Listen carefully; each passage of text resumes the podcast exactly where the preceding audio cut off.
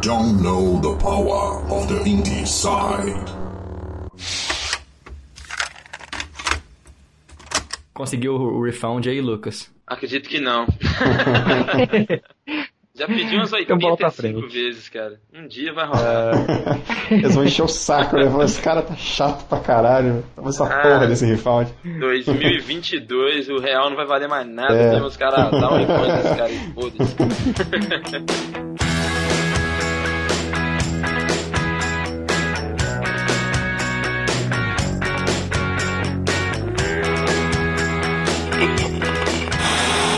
Olá, pessoas! Sejam muito bem-vindas ao podcast mais independente do Brasil. Está começando mais um episódio do Indie Sound. Eu sou Danilo Bassolto e estou aqui mais uma vez com os meus amigos de jornada. Câmbio. Opa, Christian Souza na escuta. E aí, galera, tô de volta. Quer vocês gostem ou não? Câmbio. Aqui o Luquita também, tamo aí com um convidado muito especial que vai falar pra gente aí, câmbio. Muito especial, Luquita. Olha só, o Christian voltou, você emendou três podcasts com a gente e agora o cabelo não tá aqui de novo, Lucas. É difícil manter o cabelo aqui, cara. Complicado, cabelo realmente é um cara, é um cara do mundo. É, Ah, o cabelo é a cara da galera. Ele transcende mesmo. Cabelo parece que tem mais o que fazer, que pena, né? Porque hoje a gente tem um convidado muito especial aqui.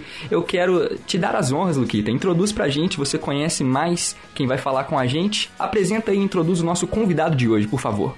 Bom demais, ó, espero que você goste, viu?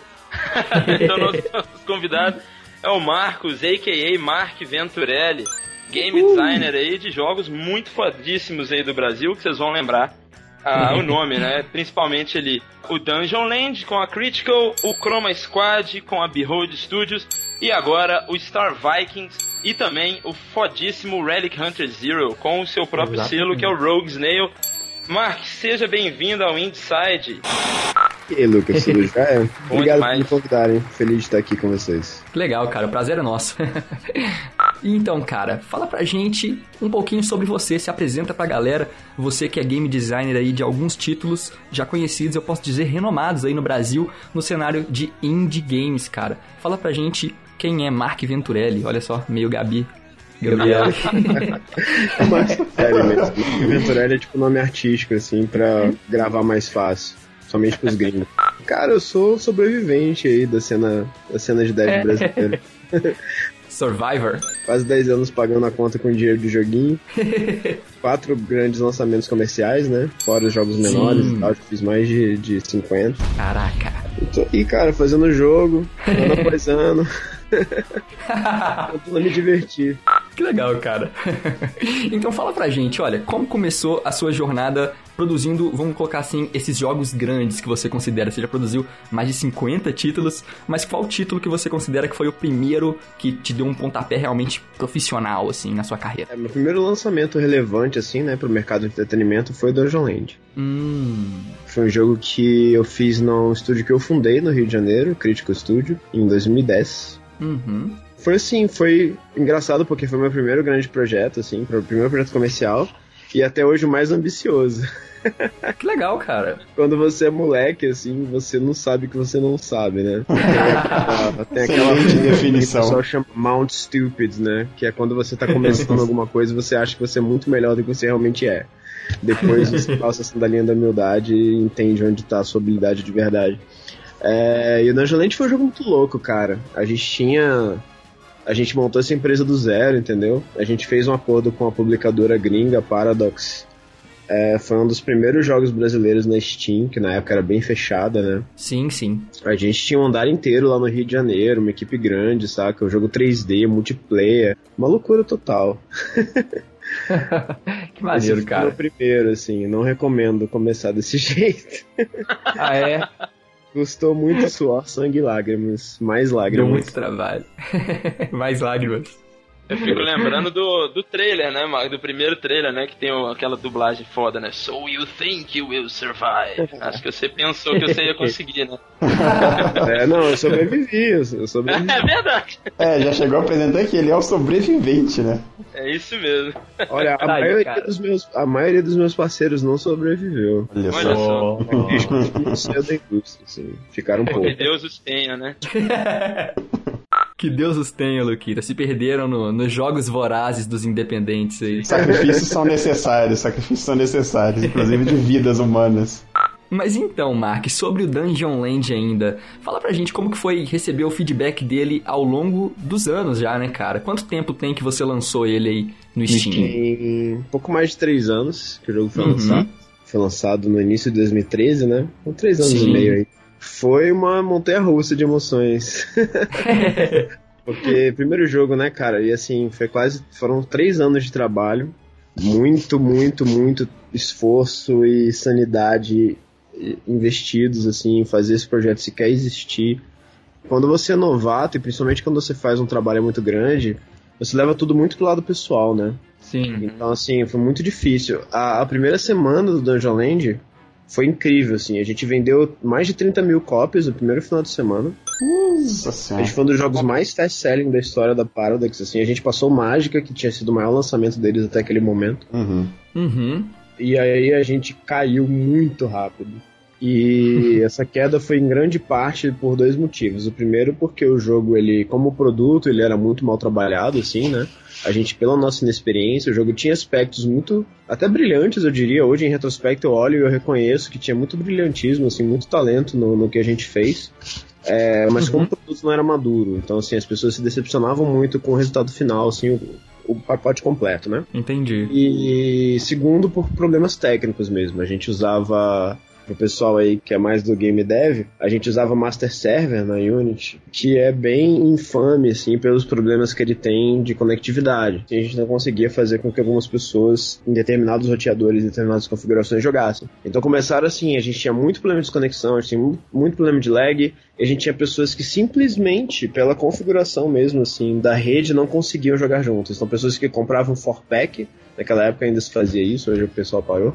Uhum. É, o pessoal fazia 4-pack e não conseguia jogar com os amigos que comprou. E pra gente, e assim, era complicado, bem complicado. Eu dei refund É, pessoalmente em alguns jogos e algumas compras. Porque na época não Nossa. tinha refund. E a gente era muito retardado, assim, a gente... Muitas coisas que eram responsabilidade da Paradox a gente pegava pra gente, assim. Qual a idade de vocês em média, assim, né, quando vocês fizeram esse Ah, projeto? nossa, a gente era bem novo em média. É, Tinha um pessoal mais velho, o Daniel Lustosa estava com a gente na época, ele tinha uns 30. Eu e o Gabriel éramos o pessoal mais intermediário, assim, a gente tinha nossos 25, 24 anos. Uhum. Mas tinha pessoal assim, os- o Matheus, que era um dos meus sócios, quando ele começou a trabalhar com a gente, ele tinha 17. Uou! Então, assim, teve gente, a Erika era o primeiro emprego dela, uma das nossas artistas, entendeu? Uhum. Muito nova, Uhum. tinha 20. Era um pessoal muito cru mesmo, né? Ainda mais na indústria de jogos. Naquela época não tinha nada, cara. Naquela época não tinha- mal tinha cena, entendeu? A cena sim. brasileira hoje, que a gente conhece, que não tinha boteco gamer, sacou? Não tinha, tipo, Big Festival, não tinha essas porra, não tinha Spin, não tinha Bring, saca? Era tudo Sim. mato. Tipo, era tudo. Não tinha nem Brasil Game Show, era Rio Game Show. Nem. Eu peguei a primeira edição do Rio Game Show já tinha crítico. Não, não tinha crítico, foi um ano depois. Mas tava tudo muito começando ainda, entendeu? Então a gente tinha nem referência. O pessoal do Behold, por exemplo, que sempre foi grande amigo nosso, é, desde o início, assim, a história da Critical e da Behold se cruzou em, em vários momentos. Uhum. É, a gente foi conhecer eles, a gente já tava com o demo do Dungeon Land pronto, assim. E eles foram o primeiro time, eles tinham ido no Rio para um evento, que é exatamente o Rio Game Show, segunda edição. Levar o mais Super Hero, Super Roommates, Super Roommates, que eles estão tornando nesse jogo. E a gente saiu pra tomar cerveja com o pessoal da Behold. E foi a primeira vez, isso que a gente já tinha aberto estúdio, a gente já tava com Dungeon Land com demo e tal. E foi a primeira vez que a gente conversou com outro desenvolvedor, cara a cara. assim. Então pra vocês entenderem como era o nível, assim. Caraca. Quando a gente faço começou ideia. o Dungeon Land, não tinha Unity, sacou? A gente foi, tipo, pioneiro de usar Unity, a gente apostou na Unity, sacou? Mano do céu. Faço ideia, cara. E, e eu me lembro você falando aí que, que o Dungeon Land, ele, ele realmente abriu as portas, né, Lucas, do nosso cenário brasileiro no Steam, no mercado de jogos independentes. Eu me lembro como se fosse hoje que eu abri, tava no colégio ainda, e, e tinha um jogo em português, e, e eu entrei e o jogo era nacional. E eu falei, olha só, um jogo da Paradox, né, distribuído pela Paradox, aliás, que é uma publisher enorme. Então. É uma conquista muito foda. Então, assim, cara, foi um projeto realmente, pô, ambicioso e bem sucedido, cara, assim. os nossos parabéns eternos aí ao primeiro grande jogo brasileiro Dungeon Land. E você disse aí sobre essa parceria com a Behold. Isso daí já, já nos traz então a próximos lançamentos, né, na sua carreira, porque você fez títulos junto com o pessoal da Behold também, né, cara? Isso, é, fui game designer do Chrome Squad. E foi Olha depois que a gente fechou a crítica, assim. É, na época que a gente tava é, na pior, assim, na Critical, decidindo o que a gente ia fazer com o nosso futuro, eu lembro que o Kickstarter do Chrome Squad tava saindo. Inclusive eu fui backer. e, Caraca. pouco tempo depois a gente decidiu que era melhor fechar a Critical. A gente largou mão, assim. Ah, E eu fui pra um SB Games, eu acho. Tava todo mundo lá, a gente conversando e tal, e foi uma coisa bem orgânica, assim, quase natural, porque pessoal da Behold na mesma. Na, a gente tava num bar, assim, e o pessoal da Behold no bar teve a ideia de que seria legal ter um game designer no projeto, porque o projeto era maior, porque o Pen and Paper não teve game designer, né? Todo mundo era meio que o game designer. ah No sim. Chroma eles estavam sentindo que o projeto era grande e ia precisar de uma pessoa pra pegar a responsa. E aí Uhum. eles pensaram, pô, o Venturelli tá livre. Porque ele acabou de fechar a crítico. E aí eles me chamaram e nesse esquema bem orgânico, assim, na hora eu topei, que eu já era fã Uhum. do projeto, tá? E foram quase dois anos muito felizes aqui na Indie House E- trabalhando com eles no Chrome Squad. Você hackeou o projeto, dando mó força, pô, do caralho e tal. Aí do nada você é o head da parada. Tá no meio, né? Gostei que tanto isso? que eu fui lá ser o designer. É, aí a, a importância que a gente prega muito aqui, que é fazer o network, né, cara? Pra quem tá começando é Legal super demais. importante estar presente aí nos eventos e tudo mais, porque acontece umas dessas aí, cara. É, então, eu digo, na verdade, além do network, né? Porque network é uma palavra muito impessoal, assim. Eu digo assim, fazer amizade, verdade. na verdade. Sim, Boa. É, é uma indústria muito difícil, muito difícil. E a gente Uhum. passou por uma era de ouro, e tem gente que começou nessa era de ouro, né? Que ela, Sim. eu, na minha, no meu julgamento, é entre 2008 e 2014, assim. A gente viveu um momento de boom, assim, do, de game dev. Muitas pessoas começaram nessa era, então é muito fácil de você esquecer quão difícil é o mercado. Então eu acho que a gente tá unido, ainda mais aqui no Brasil, que a gente joga numa desvantagem enorme ainda, né? Então se já é difícil pros gringos, pra gente é o dobro. Sim. Porra, cara, com É, a certeza. gente tem que ser muito unido, assim, no nível maior do que networking. No nível de parceiros e amigos mesmo. sim, com certeza. Exatamente. Porra, falou tudo. é isso aí, galera. Salve Maravilhoso. palmas. Palminhas pra ele. Antes da gente começar a falar sobre o Chroma Squad, cara, eu tenho que, sei lá, eu vou ter que me declarar aqui, porque esse é meu jogo indie brasileiro preferido de todos os tempos, cara. Obrigado. Então, pô, que honra estar com o game designer desse jogo incrível. Fala pra gente então mais sobre isso. Você entrou no projeto quando ele já estava em andamento, cara. Qual a porcentagem disso? Como que foi? Cara, é difícil de dizer, assim. a- o processo do Chrome Squad foi bem doido, assim. Foi divertido, foi saudável pra caramba. Foi provavelmente o projeto que eu mais me diverti trabalhando. Talvez o Rally Country Zero tenha me divertido mais. Mas por outros motivos, assim. Mas no geral foi, foi muito bom ter trabalhado no Chroma, mas foi uma bagunça, assim. Bota fé. Quando eu cheguei, eu lembro, eu fui backer do projeto, então eu já tinha visto, parecia que tinha muita coisa. Quando eles me chamaram, eu tinha entendido que era assim, o jogo tava jogável, é, as coisas já estavam no lugar, mas a gente precisa de alguém para vir ter uma visão geral, assim, dar uma polida, dar uma balanceada, mexer um pouquinho ali, mexer um pouquinho aqui, entendeu? Quando eu cheguei, eu vi que não tinha porra nenhuma, assim. Era tudo um monte de ideia solta, nada conversado com nada, tinha umas telas programadas de gameplay, umas coisas muito doidas, assim. E aí eu olhei aquilo e falei, meu Deus do céu. Tipo, a Behold tava acostumada. Foi, o Chrome Squad foi um projeto de transição pro Behold, assim. Um, um momento de amadurecimento, assim. Porque eles tinham acabado de sair do Knights. E o Knights foi um projeto de, sei lá, seis meses, oito meses. Feito por cinco pessoas, entendeu? E num esquema, uma game jam grande, assim. Bem informal, bem no feeling. Bem sem nenhum tipo de processo. Cada um cuidava do seu canto do projeto e dava ideias um pro outro, assim. Uma coisa bem orgânica. O Chrome Squad é um projeto, sei lá, cinco vezes maior que o Knights, entendeu? E como Bom. todo mundo que trabalha com software entende, que à medida que o projeto cresce, a dificuldade dela cresce exponencialmente. Então, um projeto cinco vezes maior, ele não é cinco vezes mais difícil, ele é tipo 25 vezes mais difícil, entendeu? Putz, sim. e, e, e a Behold não estava preparada, eu acho que psicologicamente para isso. Então, ao longo do Chrome Squad, foi um choque, de, inicial um choque de realidade, porque a maneira como eu fazia e pensava jogos batia de frente com a maneira que a Behold fazia e pensava jogos, porque eu vinha do Dungeon Land, né? E eles vinham Sim. do Knights, são jogos diametralmente opostos. E eu acho que foi muito interessante, porque ao longo desses dois anos, a gente se encontrou no meio do caminho.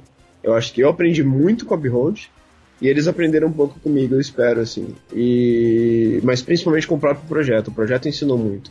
De que aquele, aquele jeito de fazer jogo deles não escalava, né? Então eles precisavam mudar algumas coisas. Entendi. Foi foda, assim, foi do caralho. Eu acho que, assim, do ponto de vista das expectativas que a Behold tinha com o Chroma, pareceu que demorou muito, que atrasou, que não sei o quê.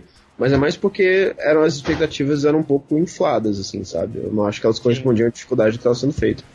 Eu acho que pro tamanho do projeto, pra quantidade de coisa que a gente fez e pra qualidade que a gente entregou, foi um processo ótimo, assim. Eu fiquei, eu fiquei bem satisfeito. O Chrome Squad foi o primeiro jogo na minha carreira que quando tudo terminou, e mesmo a gente, óbvio, desenvolvimento de jogos, né? A gente corta muita coisa. O Mecha Fight foi uhum. totalmente cortado, assim, metade das coisas do Mecha Fight foram cortadas.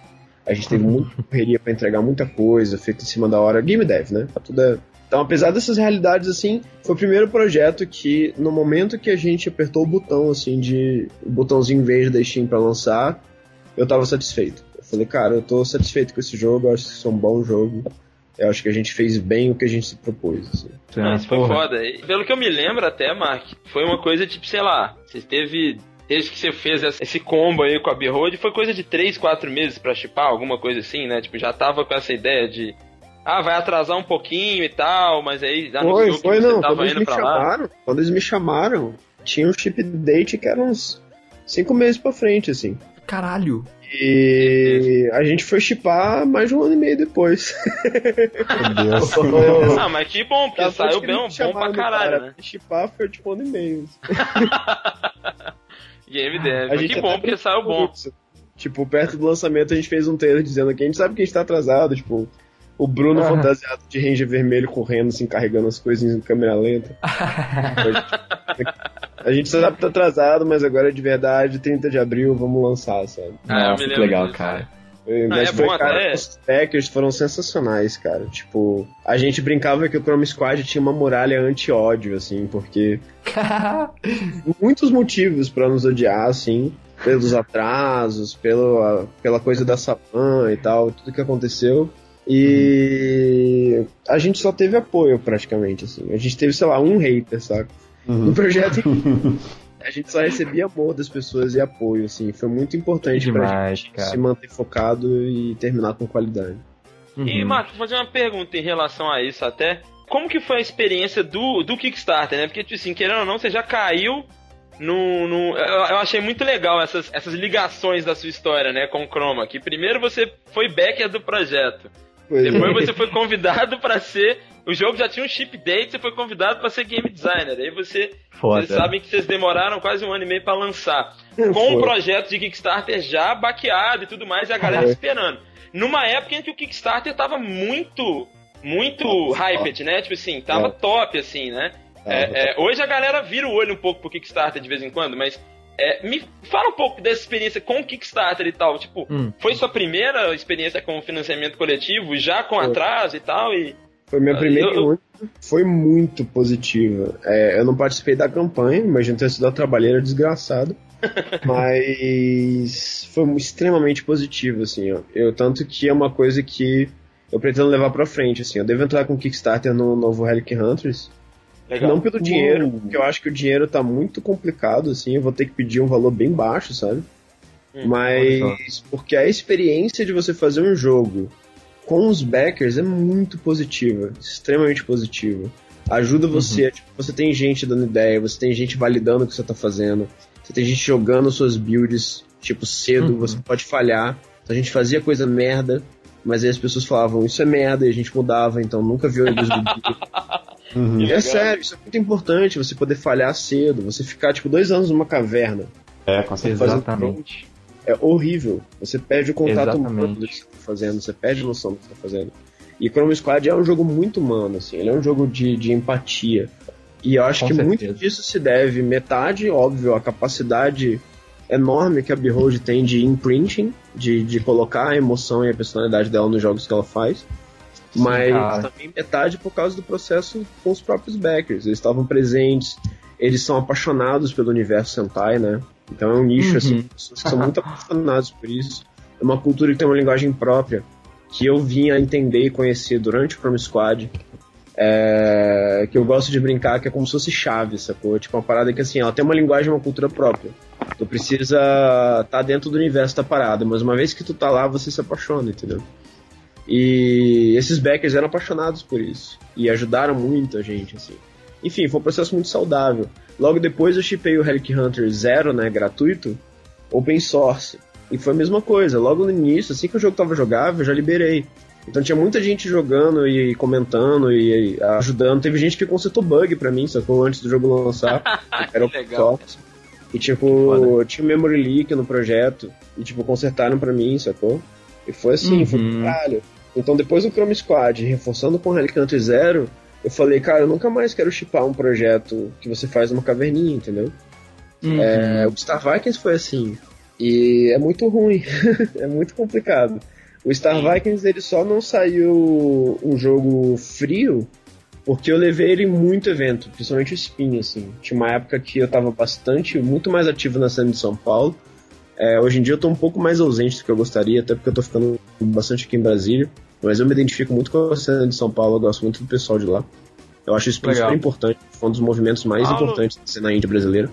É, e eu levava muito o Star Vikings no Spin, assim. Tipo, toda vez, todo Spin eu levava o Star Vikings. Era, era mensal, né, o evento. Uhum. É, então isso ajudou bastante. Mas enfim, Kickstarter, cara. E toda a ideia, na verdade, é maior do que o Kickstarter, né? Porque Kickstarter não é. Pra mim, a- o valor dele não é sobre funding. É sobre Hum. comunidade e pessoas que estão comprando sua ideia e te apoiando desde o início. Acho que independente Sobre da forma feedback faz mesmo, isso, né? Isso. E é mais do que feedback, é tipo uma parceria, entendeu? A pessoa Uma tá você, até, né? é, porque uma vez que.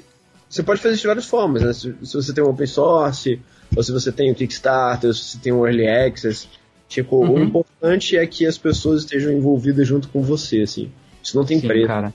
Legal. Bota fé. É o contato com o público, né? E você falou de uma coisa foda aí, Mark, que eu considero também. Você disse aí que é interessante que você pode, pode falhar cedo, né? A importância de falhar cedo. E Lucas, vou, vou citar aqui um joguinho que você ama, No Man's Sky. Ah, oh, adoro. Porque Ótimo. Eu tava lendo um artigo. Game of the Year. um artigo da Polygon, é, ele dizia exatamente isso, que um dos maiores problemas do No Man's Sky, a gente talvez nunca descobrirá o porquê de ter acontecido isso, mas um dos principais problemas é de que eles falharam tarde demais e que a comunidade e até a imprensa não pôs as mãos no No Man's Sky, sabe, antes. É. Até o dia do lançamento, ninguém nunca tinha contato com No Man's Sky. Então, olha o problemão Cometeram suicídio.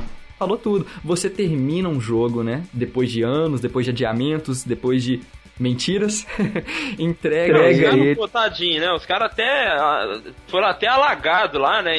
Deu enchente lá, arregaçou o estúdio dos caras tudo, tá? Quebrou o estúdio, é verdade. Tudo errado. Os caras falharam tarde demais, né, Mark? Então, a gente não sabe se às vezes é, é pressão da publisher, né? Porque, pô, os caras tiveram contato com a Ah, Sony. cara, Sony. eu acho que foi tudo muito cínico. Mas aí já é outro Você papo. Sim. Sim. Eu acho. Foi tipo, claro, o hype machine, assim. Uhum. Que pelo É. preço que botaram no jogo, entendeu?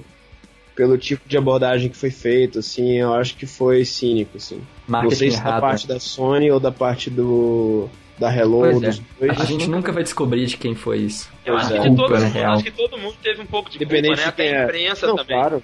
Lógico, todo mundo que participou disso, né? É. Eu acho que assim, foi um golpe no hype culture Pena.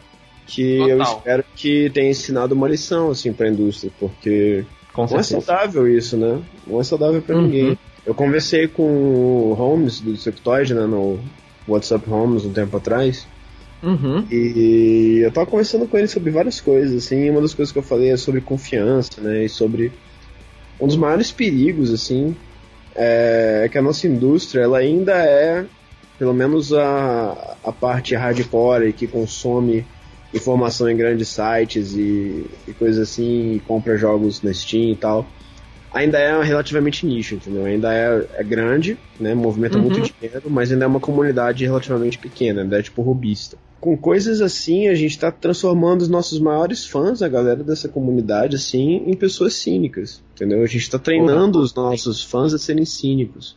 Então, assim, É. quando um jogo como No Man's Sky chega, promete um, um universo, né? Tipo, estimula a imaginação das né? pessoas. E aí puxa o tapete embaixo dos pés delas, Nossa. isso está contribuindo para esse clima de cinismo que eu acho muito ruim, entendeu? É, Sim, que as sim. pessoas elas não, eu acho que assim é muito complicado assim você ser desenvolvedor é, num mundo complicado como o nosso e passando por problemas complicados como o nosso mundo está passando e você achar que você está fazendo alguma coisa de útil com a sua vida, entendeu? É, Uhum. E eu acho que assim, o que jogos e outras formas de arte têm para contribuir, principalmente jogos, porque são. A gente conecta pessoas, né? E a gente Uhum. estimula a imaginação.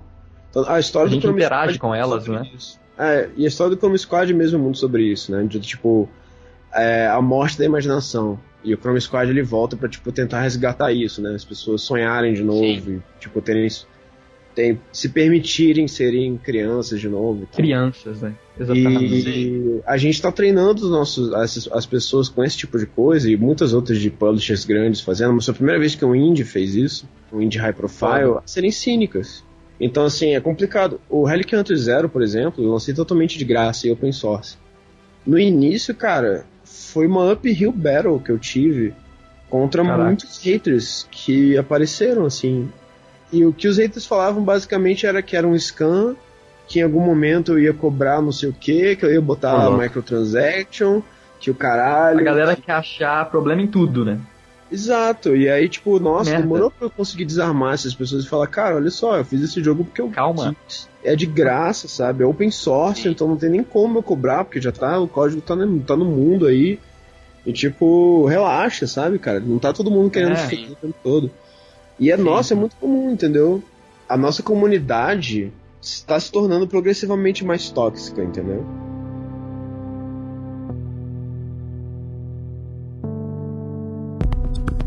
Pô, vamos voltar a falar de coisa boa então, e não vai ser de Tech Pix. Meu Mark, Deus do céu. fala pra gente então do seu próximo jogo. Foi o Relic Hunters após o Chroma Squad? Isso. Eu fiz o. Rally Zero meio que durante. Porque foi uma Game Jam que eu fiz com o Beto Souza, aqui da Behold. Ele já tinha Palmas feito- pro Beto Souza. A gente já tinha feito alguns jogos antes. é, eu e ele, assim, em Jam, tá? a gente fez Boomerang Boy. Jogos assim que a gente gostou bastante, alguns dos meus favoritos que eu fiz. E aí a gente tava fazendo um Jam de novo juntos. E foi muito do caralho, assim, foi meio mágico o, o Relic. Porque foi a primeira vez que eu não consegui completar um Game Jam. Eu era o único programador, e eu fiquei doente.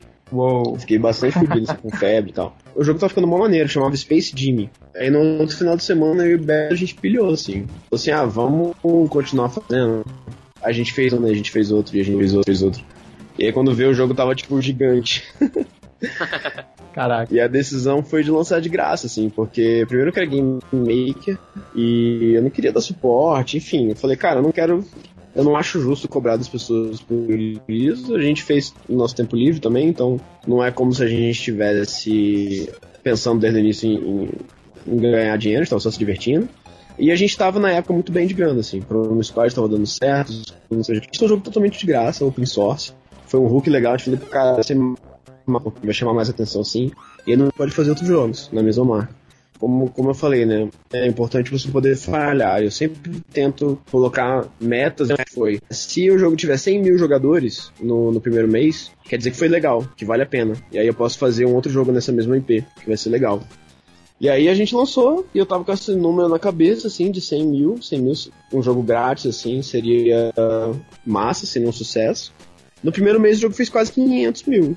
Uou. Foi absurdo, assim, absurdo. E a resposta foi foda, assim. A gente tava overwhelmingly positive na, Steam. E teve matéria do Sectoid, Rock Paper Shot, em site grande. Eu falei, caralho, o nego gostou do jogo. cara.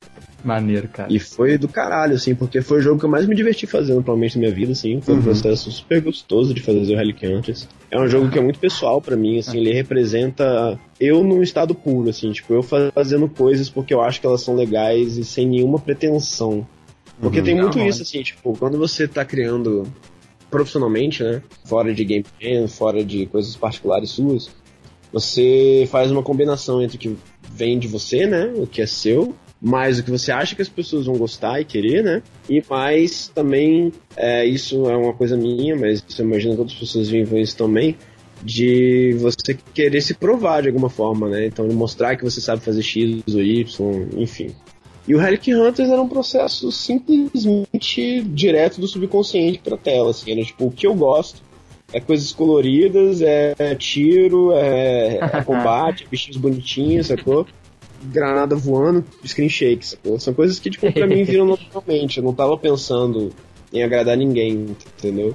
E eu ter feito um jogo tão pessoal, assim, tão sem ambição, e ele ter alcançado tantas pessoas, tendo feito tanto barulho, para mim foi muito importante. Faço ideia, cara. Muito legal. Galera, o, o Relic Hunters, ele é free to play, né, Mark? Então, olha, só baixar, acabou.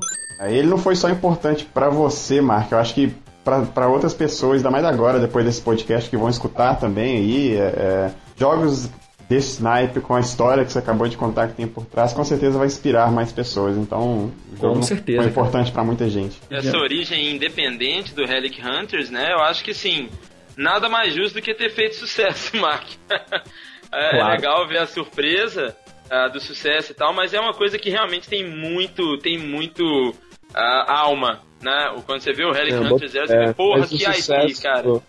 É. Obrigado. Mas o sucesso tem que sempre ser uma surpresa, na verdade. Isso. Uhum.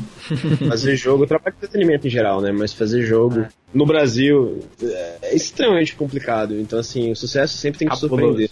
É, eu acho que foi o, o, inverso do No Man's Sky, né? O No Man's Sky tentou construir seu próprio sucesso antes do, né, dele existir, né? E o Relic buscou isso de uma forma orgânica. E aí, porra. É, cara, fazendo o que você gosta, né? Fazendo, como você disse, estava saindo do subconsciente para a tela. Isso aí resume, pô. Que, que foda.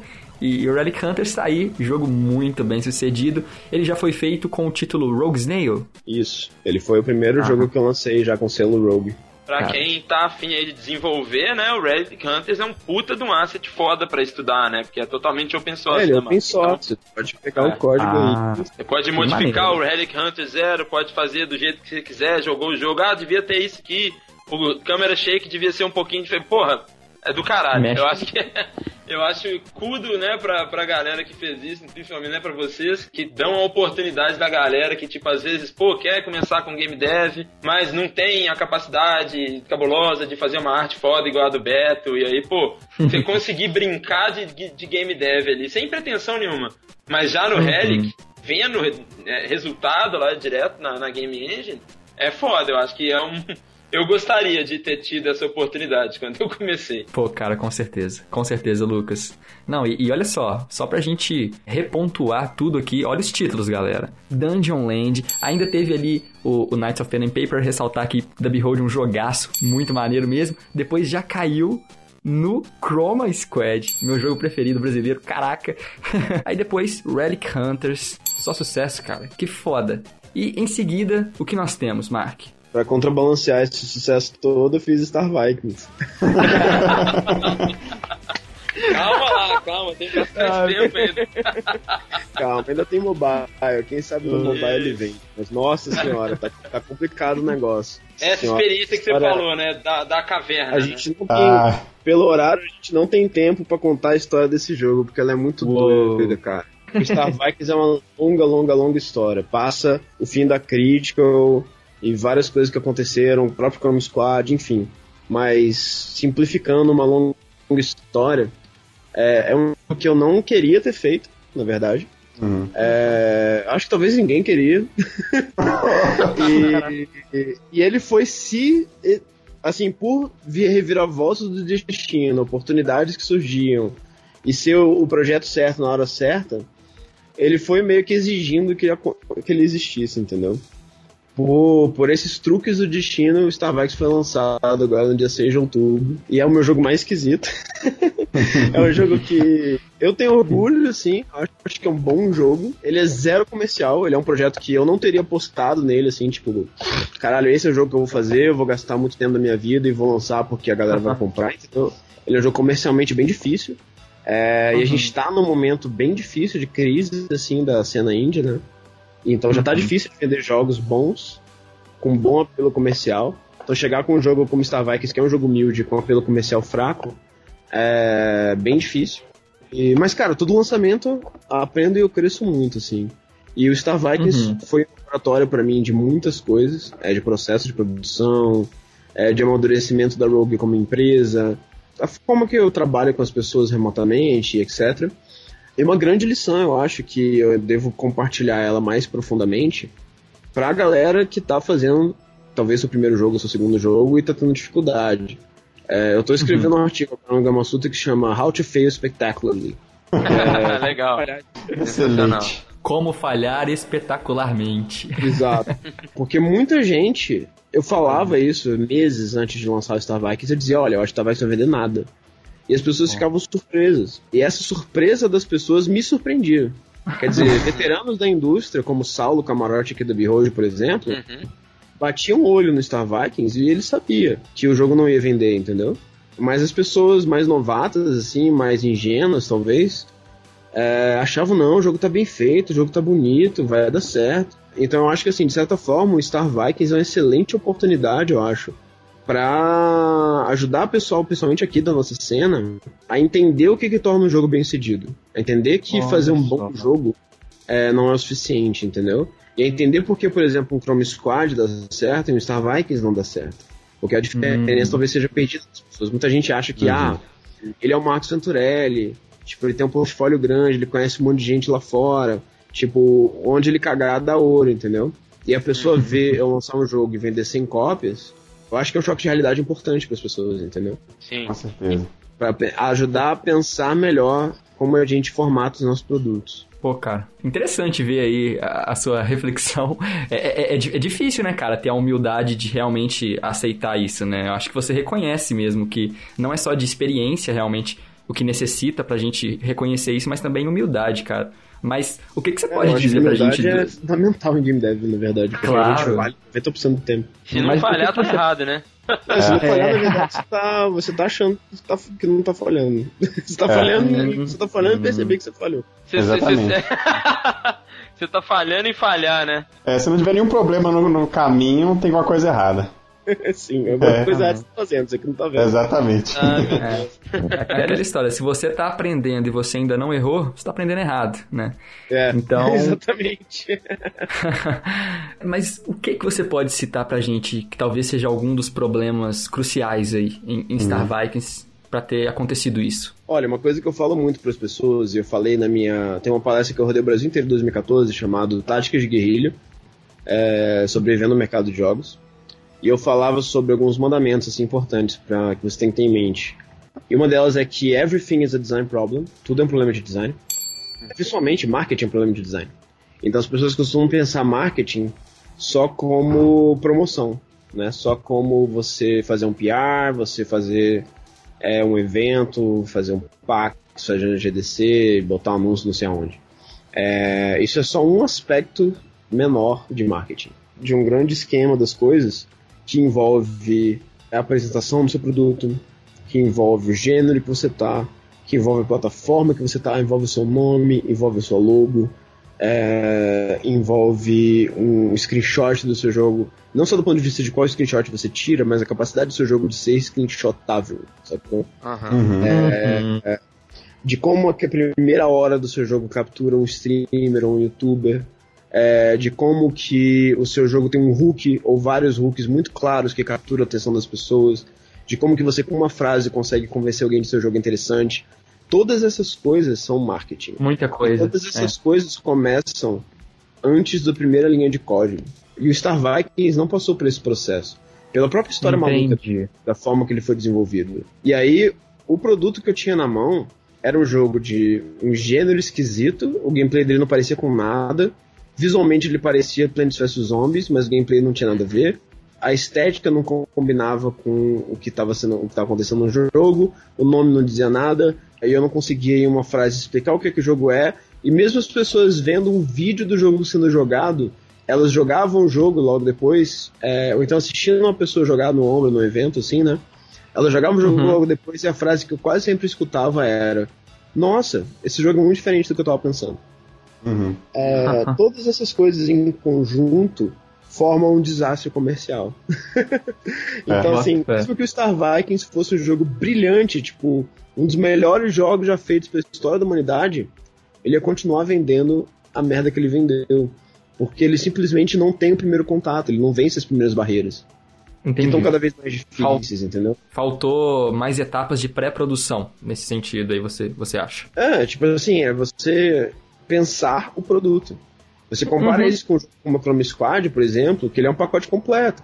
Então, desde o início, Fechado, né? o Chrome Squad ele tem um nicho específico, ele sabe, ele tem um público-alvo muito bem definido.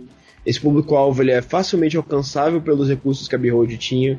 Quer dizer, essa galera que se reúne em fórum, em evento barato, entendeu? Então são lugares que a Behold pode facilmente acessar. O nome é muito bom, o nome já explicava muita coisa, um pôster já explica muita coisa. Que, tipo, Sim, sim. Você vê, tipo, Chrome Squad Tactical RPG e tem uma galera meio Power Rangers em um estúdio de gravação, sacou? Isso diz muita coisa sobre o, Uhum. o, o produto. A gente tinha um hook- vários hooks muito interessantes pra chamar a atenção das pessoas e falar, olha, esse é um jogo que você filma Power Rangers. Então, assim, Sim. tudo isso ajuda pra caralho, entendeu? Você vencer Uhum. essa primeira barreira. E aí fazer um bom jogo é o segundo passo. Inclusive você pode fazer um jogo bem ruim, mas se você acertar todas essas coisas, você tem um jogo que vai ser comercialmente bem sucedido. Caraca, Uhum. que Isso, isso é uma coisa que as pessoas não costumam pensar muito, mas que, como eu falei, começa antes da primeira linha de código, mas não é só uma coisa só de pré-produção, é uma coisa que prossegue ao longo de toda a produção do jogo. Com certeza, Star. Vikings teve esse. nunca teve essa malícia, entendeu? E quando eu cheguei no Star Vikings pra de fato pegar, ok, isso aqui vai ser lançado, já era tarde demais. Então meu trabalho ali era ser só um veículo. Meu trabalho era, ok, eu vou concluir essa linha de raciocínio que tá já começada e vou lançar, mesmo sabendo que muito provavelmente vai bombar. Vai tancar, bomba no sentido ruim. Uhum. Uhum. É. Poxa. Choque de realidade, muita gente vai bater quando escutar esse podcast. Marco, eu queria Não, te mas- perguntar sobre os processos, assim, nesses formatos diferentes, né? Você claramente tem uma experiência legal com. Vou citar três suportes aqui, né? Por exemplo, no jogo, né? Você teve o seu próprio estúdio, né? A Critical, onde você lançou o Dungeon Land como uma publisher, né? De renome e Uhum. tudo mais, né? Sim. Depois você foi para um estúdio 100% independente brasileiro, lá pra, com a Behold, né? Ajudando a Sim, isso Behold lá. como empregado, né? Não como um empreendedor. É, exatamente, mas assim, já com, já com IP, né, deles e foi trabalhar como Isso. game designer, trabalhando com crowdfunding e tudo mais. E no Star Vikings, é, eu, não, eu não sei exatamente do escopo total, até mas dá pra ver que, que teve um, um, um problema de processo aí. É, eu sei sobre o, o- a origem né, da questão ah, com, a- com o edital lá da SPCine e tudo mais. Isso. Então eu acho que até isso, né? ah, de ter sido um edital e tal, então igual você falou, né? Pô, já peguei a parada, tinha que lançar, não, tinha, não era opcional, tipo assim, eu não podia dar uma de brisa de falar, "Ah, não vamos lançar, não vamos lançar. Não, é. É, é um- exatamente. É um negócio que já tinha. Então você tem essas três, essas três experiências, né? Que são de bem diferenciadas. Ah, fala pra gente um pouquinho, assim, você falou bastante do, do, do Star Vikings e foi legal é, é, de ver, o que o Christian falou, rebate a, a realidade na galera, né? Até porque o Sim. trabalho de desenvolvimento de jogos é um trabalho coletivo e de vez em quando nem todo mundo vai se entender, né? Mas conta pra gente aí as, as diferenças entre cada uma dessas produções aí e pode, pode continuar discorrendo sobre Star Vikings aí, que eu, por exemplo, tô aprendendo muito. Verdade. Não, acho que são nossas, são mundos diferentes, né? Tipo, o- eu ter feito Dungeon Land como uma publisher num estúdio grande, com uma cara é, de, de, de jogo grande. Eu ter trabalhado não como empreendedor, mas como só game designer, né? Sem a responsabilidade de empreendedorismo. Na Behold, no IP Indie, é, no jogo 100% indie. É, eu ter lançado o Relic Hunter Zero de forma independente, mais um jogo open source, que é uma outra, outra vibe. E eu ter Uhum. lançado o Star Vikings de forma independente, com fracasso comercial, é, e com apoio de um edital da Prefeitura de São Paulo. Experiências extremamente diferentes, assim. É, Com certeza. Pra mim, isso que eu mais valorizo, assim, ao longo da minha carreira. Eu acho que, eu falei isso numa entrevista recente que eu dei, a gente, como eu falei agora mais cedo, o sucesso, ele tem que sempre te surpreender. Então, foi o, o Remy Ismail me falou isso agora no Dash, ele tava no sul aqui no país, né, ele veio no evento. Pra quem não conhece, o Remy Ismail é da Vlambeer, né, do Nuclear Throne, do Super Crate Box, vários jogos aí, Luftrausers. O Remy, ele falou assim que você como indie, você como desenvolvedor pequeno, assim, você não tem que almejar o sucesso. Porque o sucesso, ele depende de uma série de fatores que estão fora do seu controle. É, hum. Depende de sorte, depende de timing, depende de muitas coisas que você não, não tem como é, controlar. E ele é raro. É, o seu objetivo, o que você tem que se planejar para fazer, o que você tem que manter na sua cabeça e que, que, que de fato depende de você, é sobreviver. Então, tipo, uhum. você tem que garantir que não importa o quanto que o que você faça crash and burn, que você sobrevive de preferência cresça. Sim. No pior de todos os casos, você sobrevive. Então, assim, esse sempre foi o meu norte desde o início. Então, assim, eu sobrevivi a tudo isso, né? E isso me Sim, traz cara. uma bagagem muito grande, que me permite sobreviver às próximas, às próximas coisas. E quem sabe um dia ter um sucesso real, para que eu não tenha sempre que continuar me esforçando muito para sobreviver. Porque eu acho uhum. que é uhum. importante para quem quer entrar na indústria entender isso, que não existe um momento, a menos que você tenha realmente um grande sucesso, assim, milionário, absurdo, é, não existe um momento onde a sobrevivência fica fácil ou garantida, em que você só tem que focar no sucesso. É, fazer jogos de forma independente, é fazer o que você ama com liberdade, no mundo que está difícil para todo mundo, né? Onde a classe trabalhadora que trabalha de 9 às 5 e, e pega ônibus pro trabalho e rala pra caramba tem dificuldade, você tá fazendo isso, né? Que é um puta privilégio, tem um custo. E esse custo é você tem que se manter vivo. Não é fácil. Você tem que se reinventar constantemente. Você tem que se entender que o que você faz três anos atrás já é passado distante. Você não pode descansar sobre que o seu conhecimento, sobre o que você fez no futuro que deu certo, porque não vai dar mais. Uhum. E tá constantemente buscando novos desafios e topando novas coisas, não importa como mirabolantes elas pareçam. Pô, cara, sensacional. sensacional. É.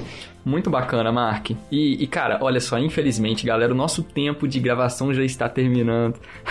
Passa muito rápido, né, Lucas? Quando é bom assim e pedir licença aqui aos meus companheiros para tomar a frente, cara, e já te agradecer. Muitíssimo obrigado por participar com a gente. É, o Indeside realmente se sente honrado, cara, por, por ter você aqui, não só pelo que você representa pro nosso cenário de indie dev, né, Lucas?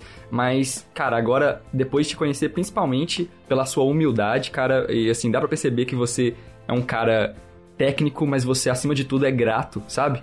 Aos seus trabalhos. Então, eu admiro isso bastante. Tenho certeza que toda a nossa equipe aqui admira.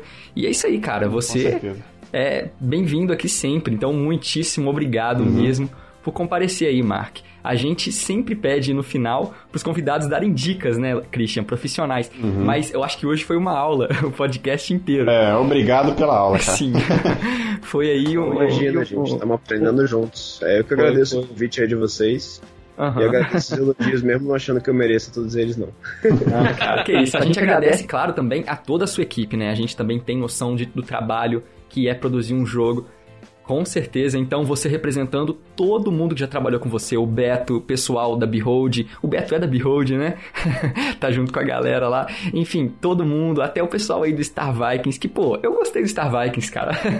Não achei que foi. É um bom jogo, eu tenho, eu tenho orgulho dele, assim. Eu acho que é um jogo bem feito. E eu acho que eu fiz o melhor que eu podia ali, né? Eu dei é, 100% uhum. pra fazer o melhor que eu podia. É só porque claro. ele não é comercial. Não, e, e é perceptível, cara. É perceptível, sabe?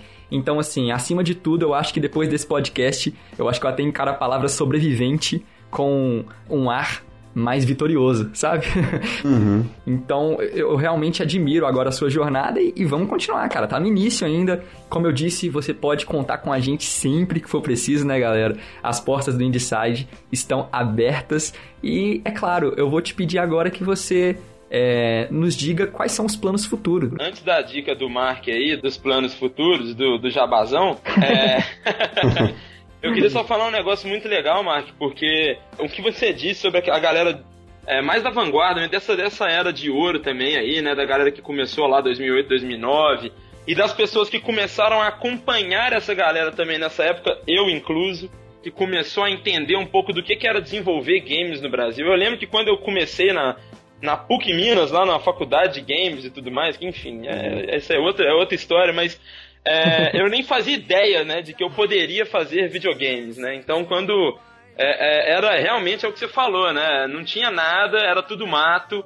E eu lembro até hoje, é, eu participei de um projeto que eu me orgulho muito, e no caso aí a galera aqui do Inside estava lá presente também, que foi do Inove Jogos Digitais, lá junto com a PUC, a gente criou tipo uma escolinha de games, né, que a gente dava aula de Flash no começo, e Bem enfim, básico. aprendi pra caramba ali. E eu lembro, cara, muito, eu, eu queria salientar isso pra quem tá ouvindo, pro Marco também, pra todo mundo aí, porque eu falo com os meninos sempre aqui, eu, eu moro em, em, em São Paulo já vai fazer dois anos, e, e concordo com você, a, a galera da cena aqui é uma coisa incrível.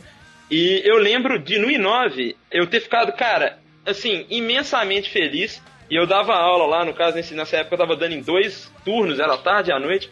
E eu passei em todas as turmas que eu tive aula, incessavelmente, os trailers do, do Dungeonland. Porque era, assim, um orgulho muito grande de ver uma produção brasileira com o porte que tinha, como você mesmo disse, né? Um estúdio grande, com cara de jogo grande. E você, putz, e você sempre ouvi que o brasileiro só fazia besteira. Então, assim, cara, o. o- é, essa sobrevivência, Mark, e aí, assim, valorizando essas pessoas que estão sobrevivendo, a gente vê os grandes aí do Brasil, o Sandro Manfredini, o Saulo Camarote, uns caras foda, os estúdios como a Behold, como a Aquiles e vários outros aí também ah, no Brasil, um, um- um crescimento exponencial, cara. Desde aquela época onde vocês eram um dos únicos expoentes assim que estavam externalizando o desenvolvimento de jogos do Brasil. Ou seja, era tudo mato mesmo, ninguém sabia, ainda mais em Belo Horizonte, que é um negócio que até hoje muita gente não sabe de muita coisa. Você vê hoje o Steam já tem uma a porteira quase aberta, né? Totalmente aberto, escancarado. Exatamente. Hoje qualquer um consegue chegar lá, né? Não quer dizer que vai conseguir o sucesso que a É. gente tá- a gente estava falando, né? Mas consegue lançar. E eu acho que assim, vale a pena le- lembrar das pessoas que estavam ali é, de boi de piranha pra todo mundo que agora tem uma vida um pouco mais fácil pra chipar os jogos. E assim, e eu estando acompanhando desde, desde então, é muito exponencial. Então, assim, parabéns por ser um sobrevivente, porque a gente vê a trajetória. Putz, Chroma Squad acho que é um jogo brasileiro mais famoso no exterior, né? A parada é, auge, um, cara? é um boom. Knights of Pen and Paper e tal. Então ver essa galera envolvida com isso dá muito orgulho pra gente que gosta. Tanto a galera da, da área de educação, quanto a galera da área de produção, quanto a galera da imprensa, né? Que tá todo mundo junto aí fomentando esse, Uhum. esse mercado. E parabéns aí por ser Tá sobrevivente. merda. Gostei do termo. Foda. Muitas palmas, muitas palmas. Posso fazer o jabá? Agora Claro. é seu. Vamos pro jabá que ele tem que continuar sobrevivendo. É. Então, ó, eu tô aqui na Behold fazendo o port do Chrome Squad pra consoles e mobile. Hum. É, a gente anunciou aí pela Namco Bandai, a publicadora. A Namco Bandai vai distribuir a gente no PlayStation 4, no Xbox One, iOS, Android, em 2017. Inclusive o jogo tá agora no bundle da nuvem. É Super BR Bundle, você pode pegar o Chrome Squad com vários outros jogos maneiros, 10% da vão para instituição de caridade, Solar Meninas de Luz. É uma semi-continuação do evento que eu fiz em 2013, o Super BR Jam, que a gente deu 100% para essa instituição. É uma galera muito séria que faz um trabalho de educação na comunidade de Pavão Pavãozinho, lá no Rio de Janeiro, onde eu morei por muitos anos. E é massa, assim, quem puder. E aí, tipo, se tu curte jogar no console, curte jogar no mobile, é, vai estar aí ano que vem. Chrome Squad vai, vai, ser massa, a gente vai dar uma mexida no jogo, melhorar aqui e ali. Ano que vem também é, eu vou focar bastante no novo Relic Hunters. A gente tem uma anunciada bem de leve, bem humilde nele, chama Relic Hunters Legend. A gente tá mostrando quase nada por enquanto, mas a ideia assim, é fazer um desenvolvimento bem aberto. Então vou começar assim que eu tiver mais focado nele, né, full time, postar blog, Twitter, começar a mostrar GIF do jogo e levar ele em evento. A gente vai fazer um build-up aí ao longo do próximo ano pra mostrar pra galera sobre o que, que é o jogo. Mas vai ser do caralho. Vai ser tipo mais ambicioso que o Dungeon Land. Dessa vez vai. Uou! Vai, Ô, louco. vai ser open world, vai ser 3D, vai ser cabuloso. Foda. Foda, galera. E é só acompanhar a gente, que claro, o Indieside vai estar cobrindo tudo isso. Então, galera, muitíssimo obrigado pelo podcast de hoje mais uma vez. Muitíssimo obrigado, Mark, pela presença. Salva de palmas Oh. para o nosso convidado aqui. e é isso Muito aí. bom. Só que aquele negócio, a gente só vai cobrir se o áudio desse podcast não der pau, porque se der pau, o Inside acaba hoje, porque ficou muito foda essa conversa. Deus me livre. Muito bom. O Indie Sound de hoje fica por aqui. Câmbio, desligo.